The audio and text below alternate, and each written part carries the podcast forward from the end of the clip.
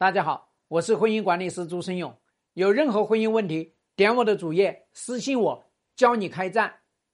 那这个同学说，呃，婚姻啊、经过这个评估呢，是可以挽救。那么老公呢，搬出去两年了，还是不愿意和那个小绿分手，还是说为了我好啊？又说去年知道有私生子吵架，堵死了他回归的路，又说知道我的详细生日后去算命，说我们两岸不合适。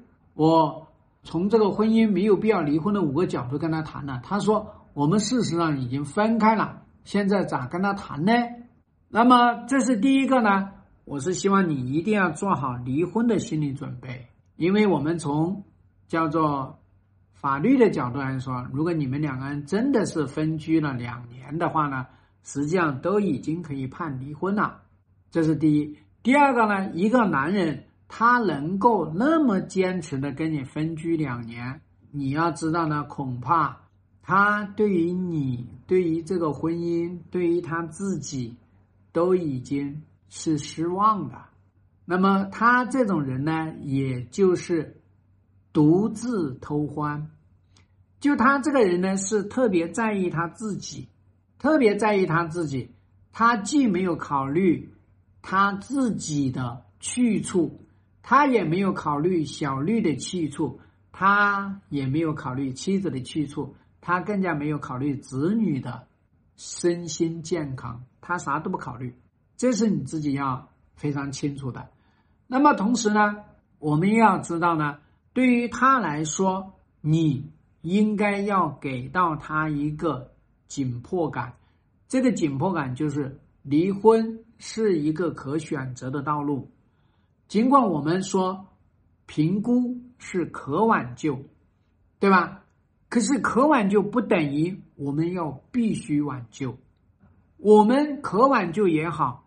必须挽救也好，我们都要给自己设定一个时间期限。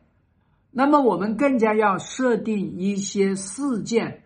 那么，他是说了一些，比方说啊，呃，不愿意跟那个小绿分手，呃，说是为了妻子好，为了妻子好，好什么呢？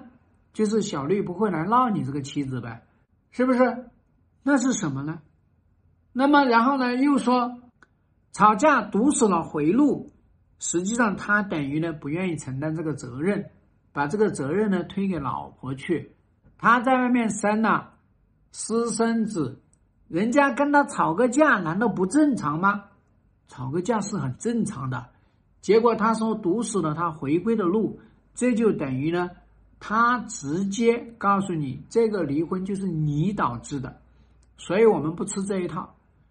叫做呢，接下来离婚这个事情呢，是我来主导，所以我们做妻子的应该要去主导一些有必要的离婚。那么从这个背后呢，也可以看得出来呢，实际上不离婚是为了他好，因为有妻子才能够把这个小绿给他降服了，要不然的话他恐怕也降不服，既生了小孩，又跟人家住了两年。几斤几两，他都已经验货验出来了，为什么还不去起诉离婚呢？实际上你要知道呢，他这个背后呢还有他的一个胆怯。像他这样的一个情况下，大概率都是重婚的这个道路。所以你要知道呢，他左说右说，他都在回避什么问题？他可能的司法问题啊，他在回避这个问题。所以我希望你一定要知道。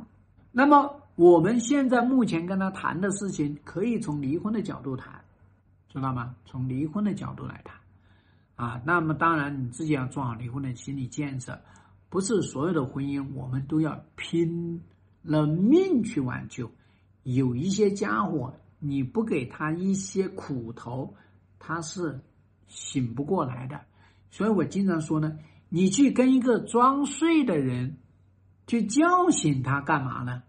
直接抽醒他嘛，懂不懂？一抽他就醒了嘛。叫醒他干嘛？不叫。希望对你的婚姻有所帮助。更多婚姻细节，私信我。要开战，请行动。